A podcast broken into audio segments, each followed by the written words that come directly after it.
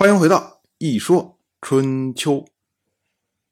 鲁国第十七任国君鲁申进入在位执政第二十五年，到了本年的三月，晋军驻扎在阳樊，以右军包围温地，也就是包围王子姬代，然后以左军去迎接天王姬政。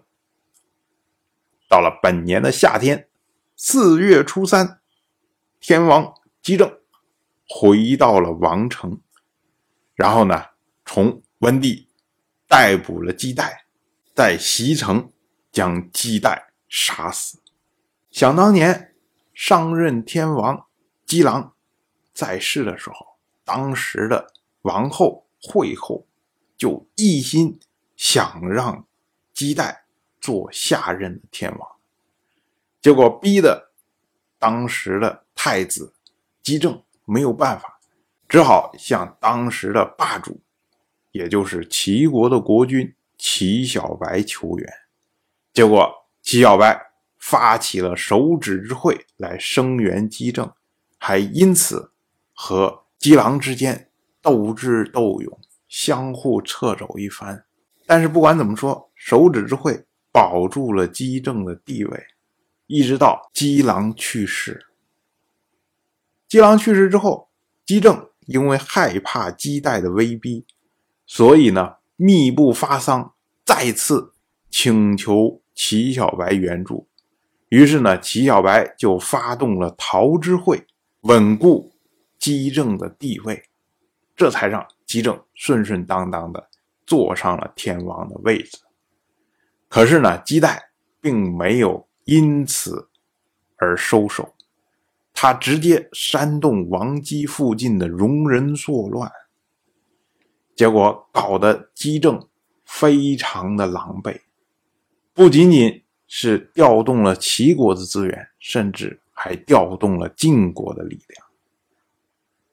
最终呢，戎人之乱被平定，那么姬代没有办法在王室立足。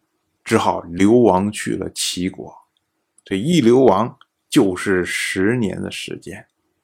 终于呢，姬政这边火气消减之后，还是将姬代召回了王室。但是没想到，姬代和他新娶的嫡后之间私通，最终呢，将姬政赶出了王室。如今。姬政又依靠晋国的力量重回王室，那么呢，姬代就只有死路一条。但是我们要注意啊，十年的流亡对于姬代来说不是没有影响。之前姬代策动戎人作乱的时候，他是真心想要做天王的。可是这一次，虽然。好像搞得更厉害，甚至将姬政赶出了王室。但是呢，姬代并没有自立为王，他甚至都没有在王城停留，直接带着敌后就跑去了温。这说明什么呀？说明后一次的行动，姬代是畏罪，他是害怕说私通这件事情被姬政发现之后受到姬政的惩罚。所以呢，才起而作乱。姬旦在十年流亡之后，已经没有再想争夺天王的位置了，而且王室也没有人再支持他做天王，所以只是因为犯了一个错，最终呢，身首异处。但是不管怎么说，姬政、姬旦这么两个兄弟。恩怨情仇了这么多年，最终竟然还是以鲜血来解决的问题，让人觉得不胜唏嘘。当然，我就这么一说，您就那么一听，感谢您的耐心陪伴。